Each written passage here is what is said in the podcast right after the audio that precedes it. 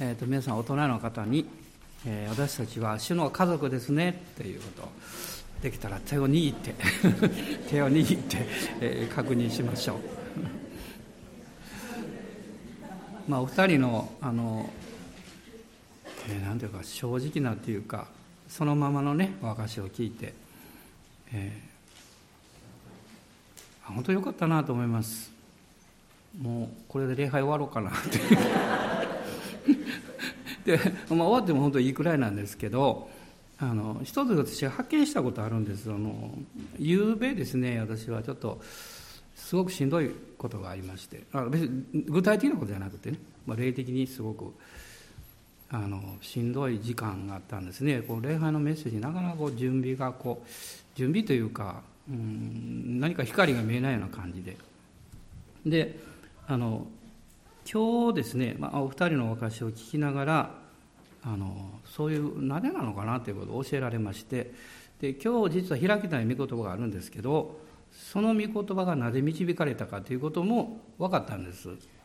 で創世記の15章の中にこれは今日はあの開く予定ではなかったんですけども、まあ、さっきお証を聞いてる中でなるほどと教えられたんですこの15章っていうのは、まあ、神様がえアブラハムをま外に連れ出して、ま星を数えることができるならという有名なところなんですけどね、まあ、その後で、え彼は主を信じた。主はそれを彼の義と認められた。と、まあ、信仰による義のことが書いてあるんですね。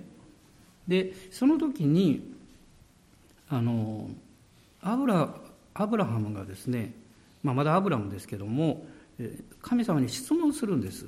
でそれが8節です。一緒に読んでください。彼は申し上げた、神主よ、それが私の所有であることをどのようにして知ることができましょうか？つまり神様からこう約束をいただいて、アブラムは信じるんですけど、その信じたことが必ず私のものになるという印はどこにあるんですか？と。こう言うんですね。で、その時に、神様がおっしゃったことは、この9、えっ、と、9節以降ですけど、まあ、動物とこの鳩ですけど鳥の犠牲を持ってきてでそれを捧げるようにということを示されるんですけれどもでその後起こったことなんですね。それが12節です。一緒にどうぞ。火の沈みかかった頃深い眠りがアブラムを襲った。そして身をひどい暗黒の恐怖が彼を襲った。神様からその約束の御言葉をいただいてその信仰を彼が持って義とされた後ですね彼が経験したことは何かっていうと暗闇だったんですね。この暗闇の恐怖の中で将来起こるべきことというのを主が示されてでその後この18節を見るとその日主はアブラムと契約を結んだと書かれています。まあ、これは、まあ、十字架のあの死の経験とも言われるんですけれども私たちが神様の約束を信じて信仰が与えられれば与えられるほど現実はそれが現実化していくプロセスの中で闇を経験する。それは暗闇の状況の中で神様がそれを成してくださるという導きに私たちが導かれていくからだと思います。でそこでまあこれは旧約の時代ですけれども今私たちはイエス様の贖いを通して、えー、その内容この暗闇の部分がですねイエス・キリストの十字架によって贖い取られているというそういう恵みに立っているわけです。でそのことを実は聖書はいろんな形で表しているんですけどもその言葉を実は今日は導かれたんです。でこれを言い言いたかったんですけど。で私もゆうべその闇の経験ですね何かしんどくって体がしんどいわけじゃないんですけど、まあ、心がですね。でも何かその後で、えー、私が導きだと思って語りたいと思っていたメッセージがぐーっと変えられたんですね。でそして最終的に落ち着いた言葉がこの詩篇の36編の5節だったんです。ですから今日は、まあ、このことについて、まあ、あとしばらくの時間ですけどお話したいと思っています。詩篇の36編の5節。ご一緒にどうぞ、はい、主よあなたの恵みは天にありあなたの真実は雲にまで及びます。あなたの恵みということです。でこの恵みっていうのは神様が人に対して功績を求めない最大の行為。功績何か何かをしなさいということを全く求めないですね。最大の行為。行為ってあの好むというね。それがいわゆる恵みというふうに言えると思います、まあ、別の言い方をすると私たちが信じている神様は要求されない神である。何か私たちがこうすることによってこのようにしましょうということではないんですね。でまあ、新約聖書の中にも「恵み」という言葉がたくさん出てくるんですけども、まあ、155回ぐらい出てくるそうですけど、まあ、その3分の2ぐらいはあの使徒パウロがあの使っているんですねでギリシャ語ではカリスというあの親しみやすい名前なんですねでこの恵みっていうのは旧約聖書ではこう慈しみとか今読みました恵みというふうにも訳されています。で新約の中で、まあ、今申し上げたように使徒パウロが一番それをたくさん使ってるんです。でそれはなぜかっていうとですねあのテモテの第一の手紙の一章の15節の中で、まあ、これはパウロが殉教する前のテモテ書っていうのは手紙なんですけど彼はここでですね「私は罪人の頭です」と言ってます。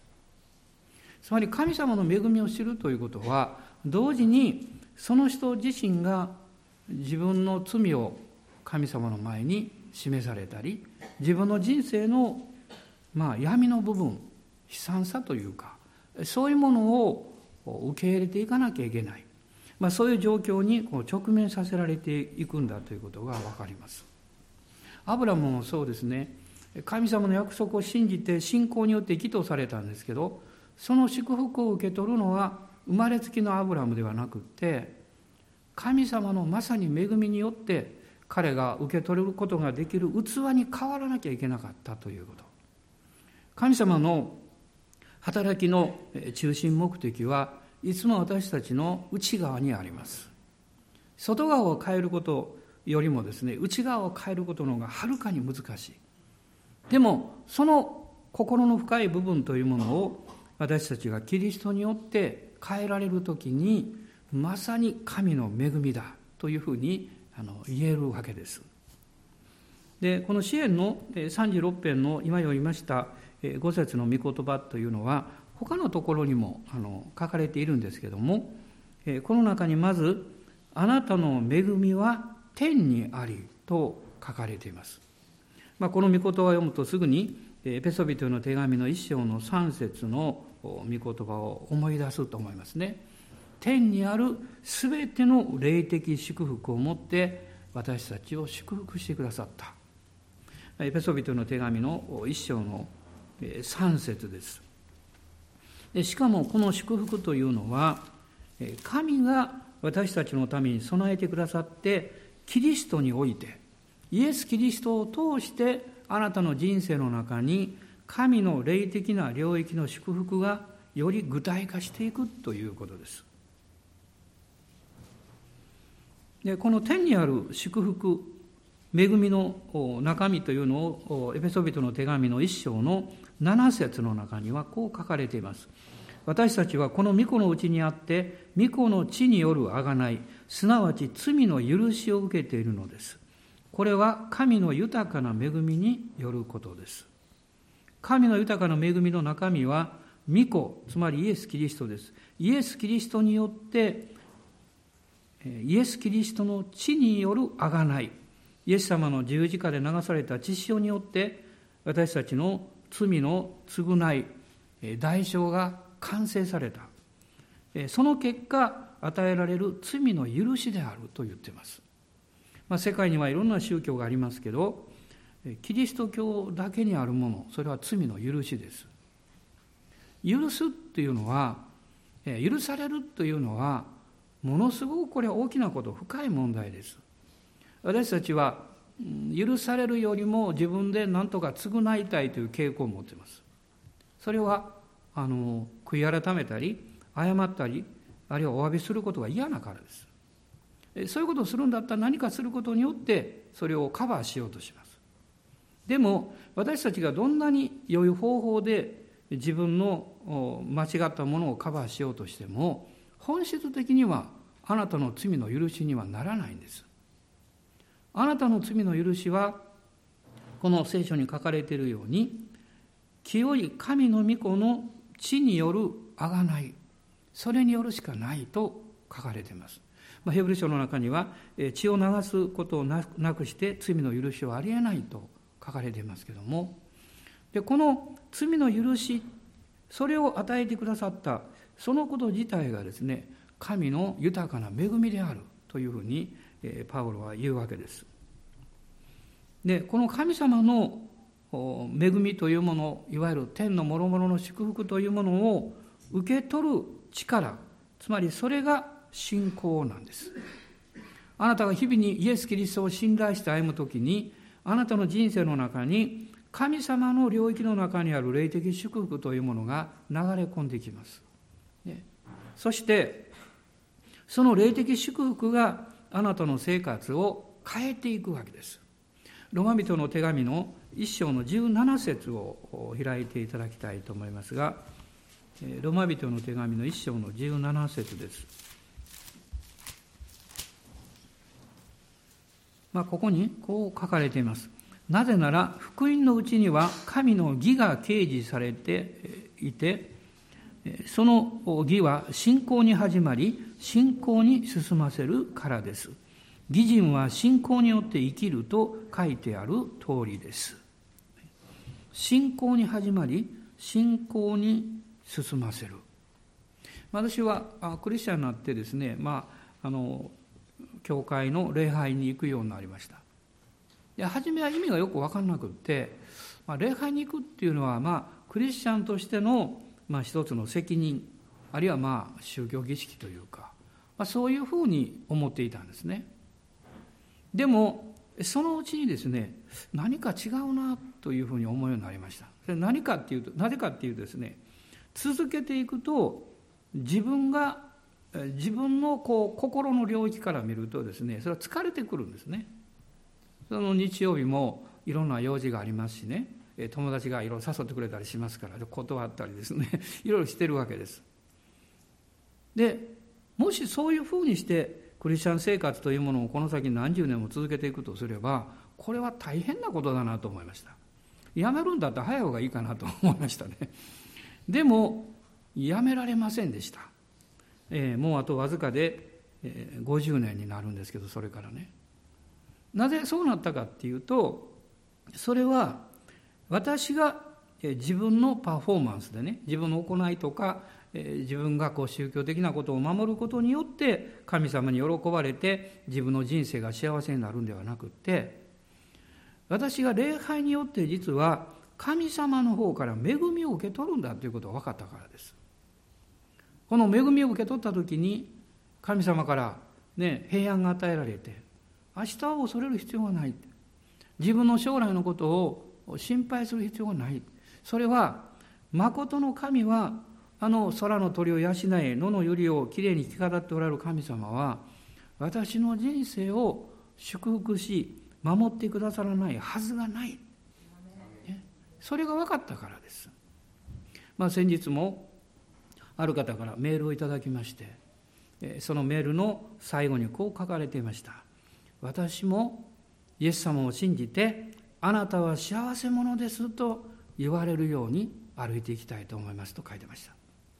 まあ、それはメッセージを聞かれたからだと思いますけど神様があなたの人生を導いておられる目的は単純なんです。明快なんです。あなたを幸せにすることです。それ以外ないんですね。でもこの世の中には私たちを幸せにしようとしない力が働いています。あるいはそうなることが難しい現実というのがたくさんあります。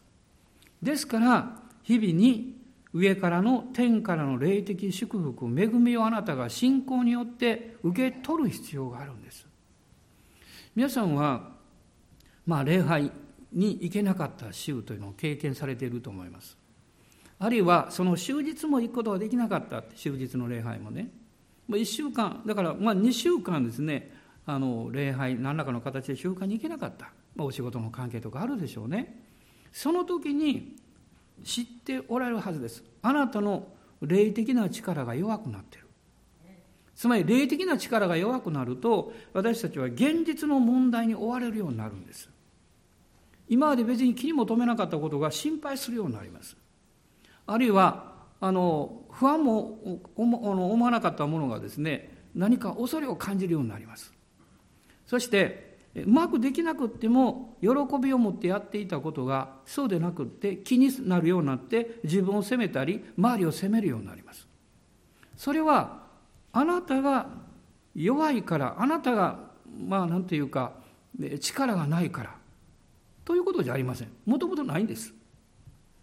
わかります？もともと弱いんですあなたも私も。でも勘違いしてます。自分でできるというふうに。でもイエス・キリストを信じるときに弱い私たちが不十分な私たちが神様の恵みをいただいて強くされます。強くされるということは潤わされるということです、ね、何か美しくされるということ。まあ、聖書の中にはイエス・キリストを着なさいと書かれています。イエス・キリストを日々に信頼してキリストという方を着なさい。そうすると生まれながらのあなたがどんなに罪深くて弱くてもあなたは神の目に麗しいものになる。それだけではなくって人々にとっても何か魅力ある人になります。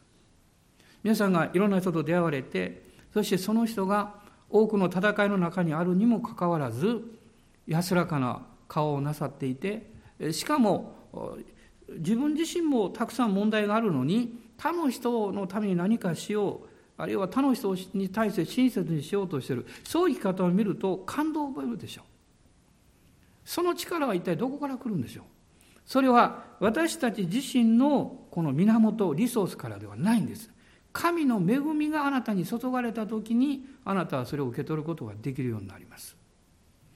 神様の恵みの力というものを私たちが経験するときにあの、まあ、私は簡単に申し上げますけど今日は3つのことを申し上げたいんですね。一つは神様のあなたの人生に、え、対する計画はベストであるそれを信じる力が与えられるということですおそらく私たちのこの人生の中の一番の問題はですね自分の人生が最高の道を歩んでいることが歩むことができるということを信じられないことです。何か自分のにとって益益になることやうまくなる言ってることが言ってる時はそういうふうに感じるかも分かりませんけどそうでないことの方が多いと思います。その時にですね自分の人生っていうのは本来こうあるべきではなかったんじゃないか。どこが間違ってるんだろうと考えてしまいます。でも神様の恵みがあなたに来るときにあなたはそういういろんな状況戦いや試練や時には深い悲しみの状況の中においても神様の導きと計画は間違っていない。私にとって最高のものを準備しておられるんだということを信じることができるということ。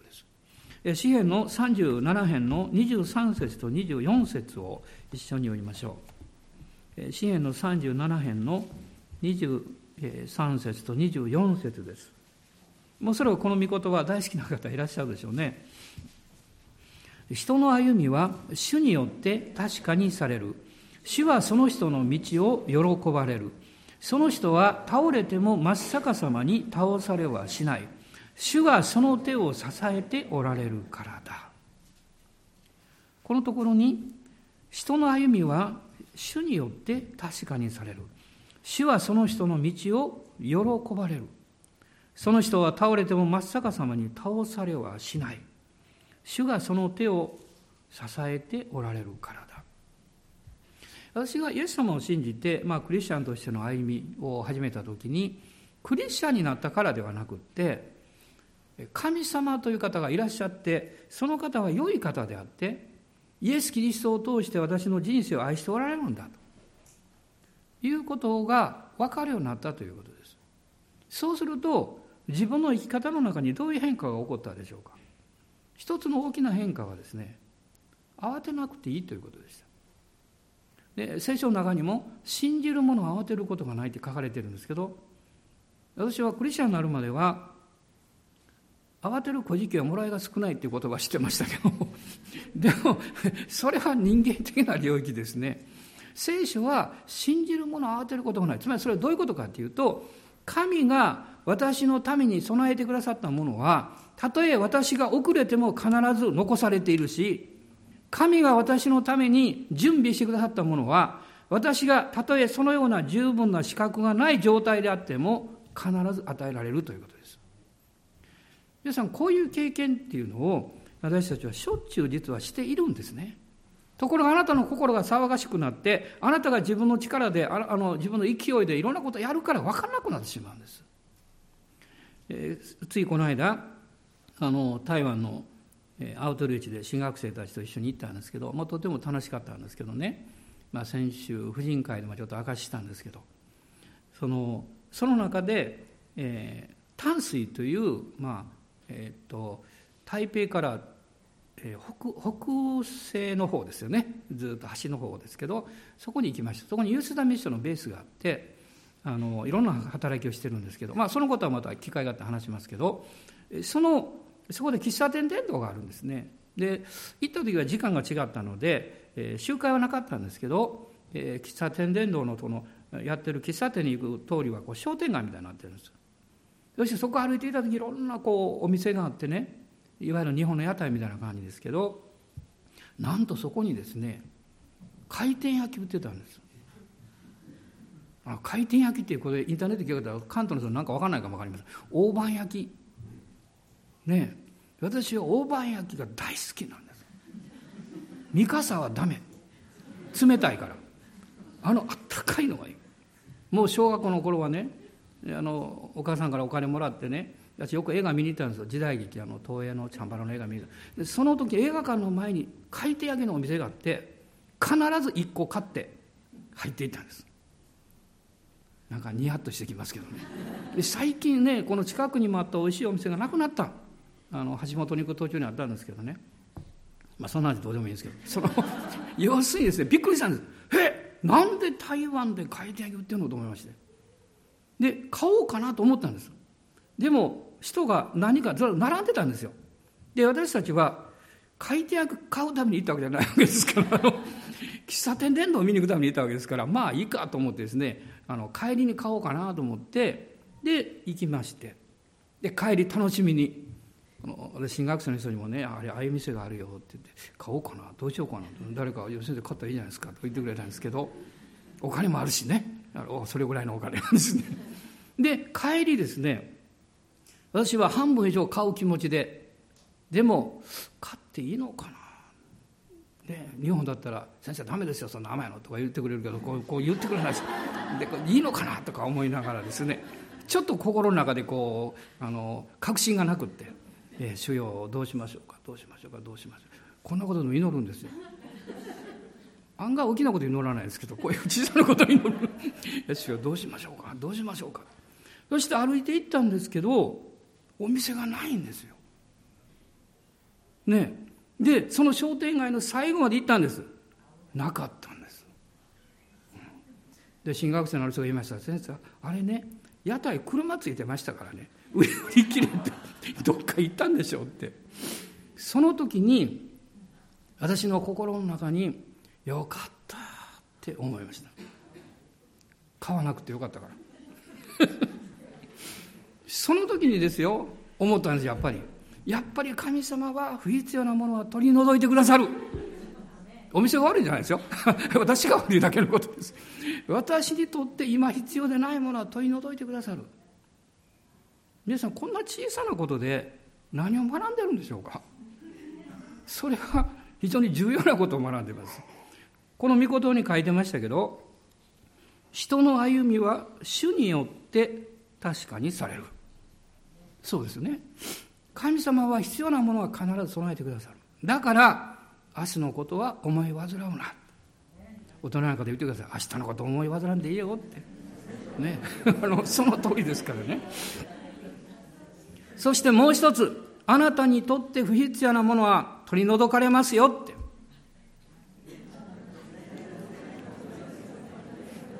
これは大事なことなんです。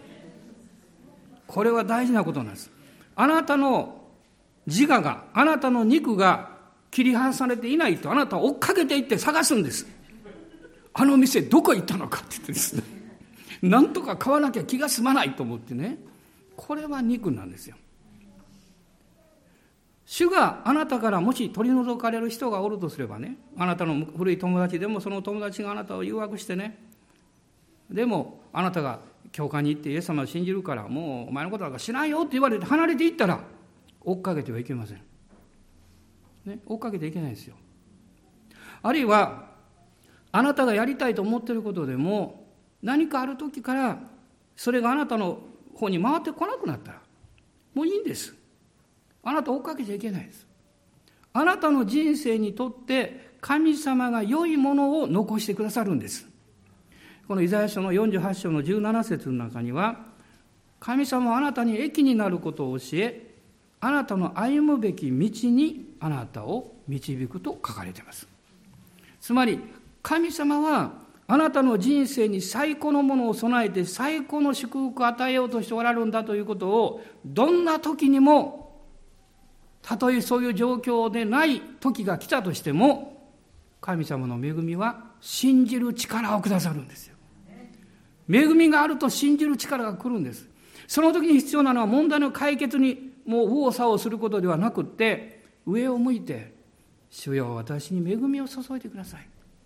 まあ別の言い方をすれば、油注ぎ与えてください。上からの信仰の霊で満たしてください。そうでないと、私は現実の必要に引っ張られてしまう。現実の問題に心騒がされて惑わされてしまう。だから神様、上からの恵みをください。主が必ずそういう祈りに応えてくださいますよ。二つ目のことは、神様の恵みの力というのは、癒しと回復を私たちに与えてくれます。この癒しっていうのは、いろんな面で必要だと思います。もちろん体の癒しもあるし、心の問題のこう癒しもあります。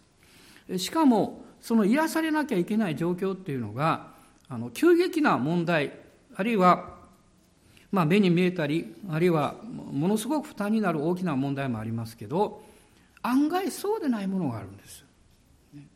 私はそれを内身の痛みだと思っています。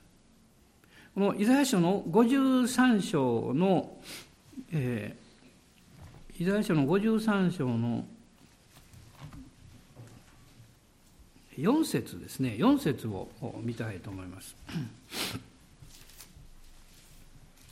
53章の4節いいでしょうか、ご支援どうぞ。あ私、一緒に読まれダメですね。誠に彼は私たちの病を負い、私たちの痛みを担った。だが私たちは思った。彼は罰せられ、神に打たれ、苦しめられたのだと。私たちの痛みを担ったとこう書かれています。で、それは必ずしもですね、すぐに気がついていないものがあるんです。例えば皆さん、どこかでね、なんか仕事をしていて、どっか角で腕とかぶつけたってね、その時は仕事をしてるから気が付かないんですけど何時間か経って痛いなこれどうしたんだろうかと思ってですねいろいろ考えてみたらあああの時ぶつかった痛みかって。まあムチ打ちみたいなもんですよね。後で出てくる。私の人生の心の問題もそういうことがあるんです。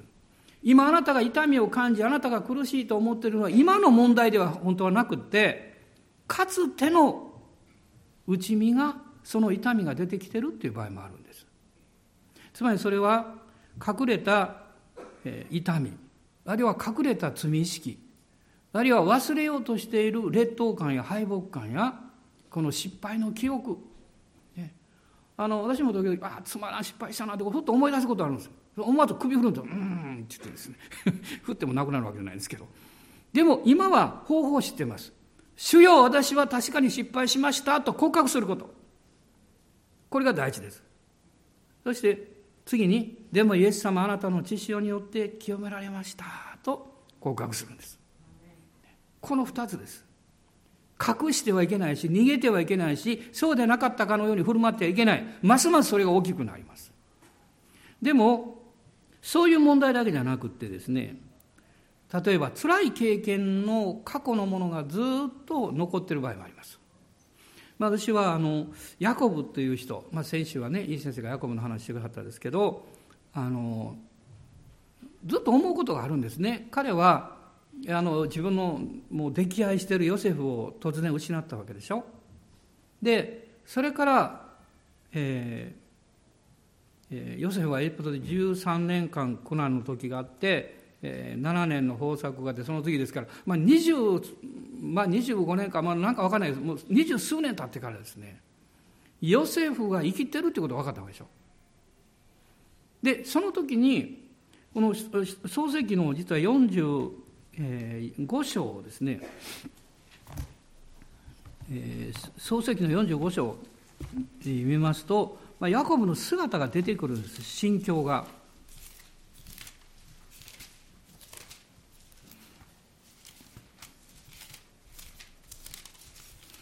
えっ、と45章の、えー、26節あ、えー、26節ですね。26節一緒に読んでください、はい、彼らは父に告げていた。ヨセフはまだ生きています。しかもエジプト全土を支配しているのは彼です。しかし父はぼんやりしていた。彼らを信じることができなかったからである。父はぼんやりしていた。私は何か共鳴を感じます。しょっちゅうぼんやりしてるという。そういう意味もありますけど、これはですね、あまりにもこう、目の前にこう、明らかにされた真実というものを受け取ることが難しかった。で、もし彼がそれを受け取るとどうなるんでしょう？自分の息子たちが嘘をついていたということにもなるんです。ね？この狭間に立たされるんです。だからボケるんです知らんよって言ってわかります？誰も責めたくないんです誰も何というか間違いだって言いたくないんです愛してますからね。だからぼんやりした。もうあまりにも信じられないことを聞いたのとそれを信じた途端にもう現実を否定しなきゃいけなくなるわけですから。また周りの子供たちとの信頼関係は傷ついてしまうわけですよ。でも彼はその後でですね27節読んでください。彼らはヨセフが話したことを残らず話して聞かせ彼はヨセフが自分を乗せるために送ってくれた車を見た。すると彼らの父ヤコブは元気づいた。どういうことですか？ヨセフが生きているということを信じることに決めたんです。まだヨセフになってないんですよ。彼がそう決めた時に同時に私はヨセフの兄たちを許すと決めたんです。つまり私たちがですね、いろんな現実の中で神様の導きや御心というものをしっかりはっきり受け止めていこうとするといつもそこにはこういう問題があるんです。神様が導かれていることを信じ取る勇気があります。同時にそれを受け取った時にあなたは許さなきゃいけない人々や許さなきゃいけない現実を発見しますでもそのことを私はどうしてすることできるんでしょうそれは神様の恵みが来た時です。神様の恵みというのはですから私たちを目覚めさせます。そして私たちに信じる勇気を与えてくれます。同時に聖霊様の助けによって私たちが感じているこの矛盾というか不条理というかそれをどう現実に受け止めていったらいいのかという心の戦いの領域それを実証によって覆ってくれます。あなたの今の今日の生活の中にあなたが納得できないことがあるあなたの今日の生活の中に、イエス様を信じて神様を信頼している私の人生から考えると、なぜなんですかということが残ってくる。何か宿題みたいなものがたくさんある。それは決してあなたの不信仰でも、あなたが特別に問題があるからでもないんです。それは人生なんです。それは現実なんです。神様はその現実をそのまま恵みによって覆ってくださるんです。恵みの覆いがなくなると罪を犯した時のアダムのように自分が裸であるのに気がつくんです。自分が弱い、自分がもうどうしようもないものであるということに気がつくんです。でも彼らは罪を犯すまでは神様の恵みによって覆われていたその間はそのことを知りませんでした。今私たちは自分の現実のいろんな戦いを逆にイエス・キリストの十字架の贖いによって覆っていただくことができるんです。イエス様はそれをこうおっしゃいました。私の愛の中にとどまりなさい。私の愛の中にとどまりなさい。あの、えー、いろんなクッキーとかですね、それから作ったものを、チョコレートの液状の中にドボーンとつけると、で、チョコレートが全部カバーしますね。みんな美味しそうに見えますね。中身が何でも。まあもちろん商品は美味しいものをそうしてますけど、あなたや私の人生もそうですよ。神様の愛の中に、イエス・キリストの愛の中にどっぷり浸かるんです。体が冷えていたらあなたはお風呂に入っても普通よりは長く使ってるでしょう。あなたの心の中に痛みがあれば、苦しみがあれば、どうしていいかわからない悶々としてるものがあれば、それが収まるまで、イエス様の十字架に信頼しきることができるまで、愛の中にどっぷり浸かり続けていればいいんです。そこから早く立ち上がったらダメです。そこから早く起き上がって何かしようとしたら途端にあなたは元に戻ってしまうんです。私たちはその時によって経験が違います。ある時は深く癒される必要があります。ある時はすぐにね、解決する問題もあります。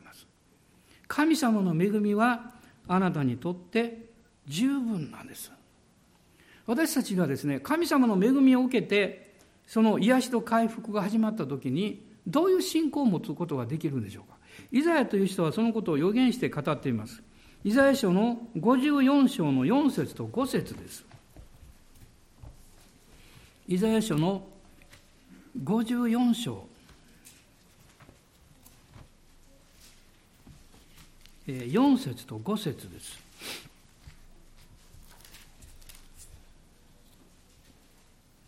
一緒に読んでください。はい。恐れるな、あなたは恥を見ない。恥じるな、あなたは恥ずかしめを受けなか受けないから。あなたは自分の若かった頃の恥を忘れ、やもめ時代のそしりをもう思い出さない。あなたの夫はあなたを作ったもの。その名は万軍の主。あなたの贖い主はイスラエルの聖なる方で全能の神と呼ばれている。ここに恐れるな。あなたは恥を見ない。恥ずかしめを向けない。自分の若かった頃の恥を忘れ、やもめ時代のそしりをもう思い出さない。そしりっていうのは抽象されることです。人から悪口言われることです。悪くあなたのことを周りが言いふらすことです。そういうことさえもあなたはもう思い出す必要がない。あの、えー、私はあの20代前半まではスリムだったんです。えー、息子を見れば分かります。ああいう感じで。で、後半から少しずつこうウエイトがついてきまして、だんだんとそのウエイトが前の方に行くようになりましてですねえー、最近撮った数年前の一番傑作な写真は下の娘が出産前私が横に並んで一緒に撮ってる。お同じ大きさやみたいな感じですね。今はこんなこと冗談で言えるんですけどでもまだもう少し若かった頃は嫌だったですやっぱり。ね。でこの夏なんかですねこう半袖のシャツ着ますとねここ分かる？ここが張ってくるんですよこう。でそれこ時々こう伸ばしたりしてです それをする必要ないんですけどどこかでですね何か自分自分をこう受け入れにくい部分を持ってるんです、ね、もちろん他にまだいろいろありますよ。まだ未だにね。でも、私はそういう中を通って今思うんですね。今は、たとえどういう自分であっても、その自分を受け入れて愛そうと決めてるんです。皆さん自分が好きですか？大人の方聞いてください。あの自分が好きですかって。ね、いやね、これがなければね、というのはね、大体その一つ二つあるんですよ。一つ二つあるんです。でも今日ですね、このことを知ってください。あなたにとって何かちょっと嫌だなと思う部分があるかもしれない。でもそれは実はあなた自身であるということの印なんです。あなた自身であるということの印なんです。そしてそれは可愛いことなんです。可愛いことです。もしあなたが自分のこう、まあ、弱点というかこう嫌だなと思うところを見つけたら今日からこう言ってください。私はなんと可愛いんでしょう。私はこの私が大好きですって。ね、そしてあの奥さんもご主人も子供さんたちも家族の中で絶対そのことを悪く言ったらダメです。逆のこと言ってください。可愛いねって。すると幸せになります。そして生活も変わってきます。これは皆さん冗談じゃないんです。現実生活なんです。神様はあなたがあなたであるという印を持ってます。その現れの一つのマークがあなたが自分に対して考えている劣等感の場所であったり嫌だなと思う場所なんです。私はそのことを実は随分前に頭で学んだんです。頭で。でもそれを受け入れることは時間がかかりましたし今もまだ完全じゃありませんもちろん。でもある部分はそうできるようになりました。ある部分は。聖書にもこう書いてます。私たちは体の部分で自分の弱い部分を覆ってしまう。そして助けようとする。そうでしょ？それはあなたにとって大切な領域だから。神様は、まあ、もう一つの三つ目のことですけどもこの恵みというのは私たちに前進する希望を与えてくれるんです。前進する希望です。停滞するのでも後退するのでもなく生きる力明日に対する希望そして信じることの決断です。前進するんです。あのサムエルのお母さんはハンナという人ですね。ハンナはもう一人の奥さんにいじめられました。ペニーナに。であのご主人はですねエルカナという人でした。エルカナっていうのは実は、ええ神は前進なさるという意味を持ってるんです。神は更新するっていう意味です、え前進する。面白いですね。でもその家族の中で起こったことこれはハンナにとって辛いことでしたけどでもその通りになりました。エルカナもハンナもあの偉大な預言者サムエルの親になりました。ハンナは泣き苦しみましたね。でも彼が彼女が主の宮で祈った時に精霊に満たされました。その時に聖書はどう書いてるでしょうか。第一サムエルの一章一章ですね。一章の18節です。ここにこう書いてます。彼女の顔はもはや以前のようではなかった。彼女の顔はもはや以前のようではなかった。以前はどんな顔だったんですか？悲しみに満ちていたんです。憂いに満ちていたんです。彼女は素敵な女性であったのにただ一つの点においてもう一人の奥さんからいじめられることによって自分を不幸な存在だと勘違いしていたんです。でも彼女が精霊に満たされた時に彼女は変わりました。以前のようではなかった。これはこういう意味ですね。彼女の顔から悲しみが消え去った。彼女の顔から悲しみが消え去った。あなたの人生の悲しみはどういうものなんでしょう？あなたの今日の悲しみはどういうものなんでしょう？あなたが自分の生活を見た時にどうしてという思いがあるかも分かりません。その悲しみはどこから来ているんでしょう？神の恵みはあなたを変えます。神の恵みは神様の最高の素晴らしさを信じる力をくれます。あなたの人生に希望を与えてくれます。あなたの人生に癒しと力を与えてくれます。このイエス様の恵みを信頼して、この一週間も歩んでいきましょう。迷ったら、あの回転焼きのことを思い出してください。苦しみが経験したらああ牧師も変えなかったんだからいいわと思ってください神様は良いものを残し不必要なものはあなたから取り除いてくださいます。アーメン。どうぞお立ち上がりください。主をあがめましょう。アーメン。ハレルヤイエス様感謝します。今日私たちすべての顔から悲しみが消え去ることを主が望んでおられると信じています。それはあなたが頑張ってでもあなたが何かこうならなきゃということではなくってイエス・キリストの十字架による救いそこから与えられる神の豊かな恵みを受け取ることです。どうぞあなた自身を許してください。あなたの生まれてきた環境や状況を許してください。あなたが今置かれている苦しい部分があるかもしれません。でもその関係を憎まないでください。イエス様あなたの十字架によって私は自分を許します。私の人生を許します。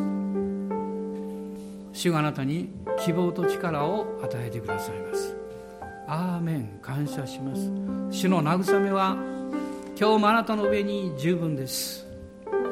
主の恵みはあなたの人生に十分注がれています。ですから今私たちは主を褒めたたえます。アーメン。感謝します。今一緒に賛美を捧げましょう。アーメン。感謝します。アーメン。ハレルヤ。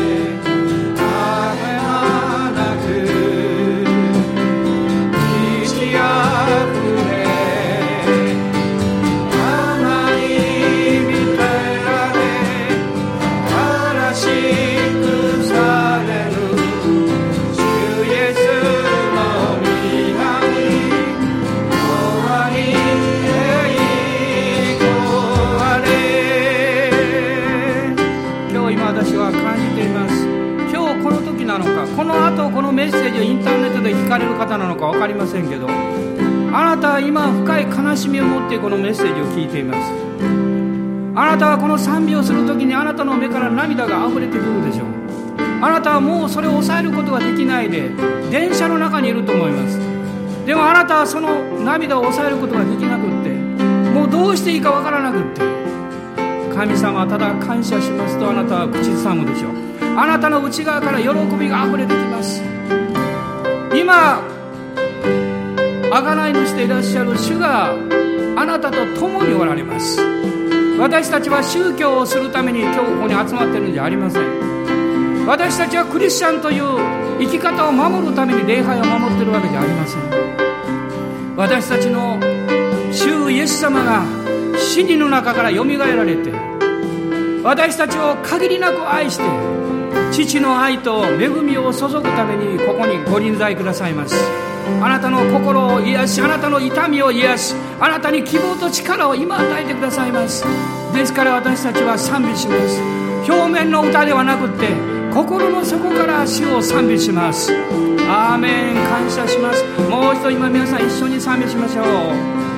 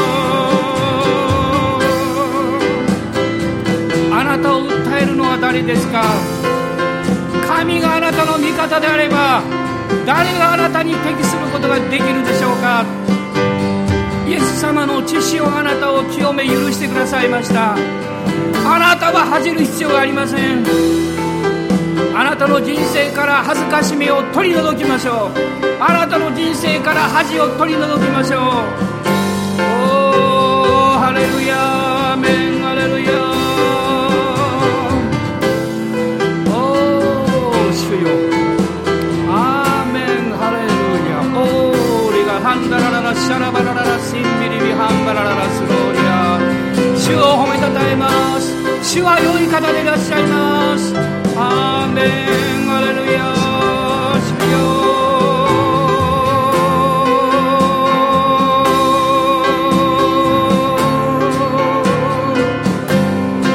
今日元気になってください。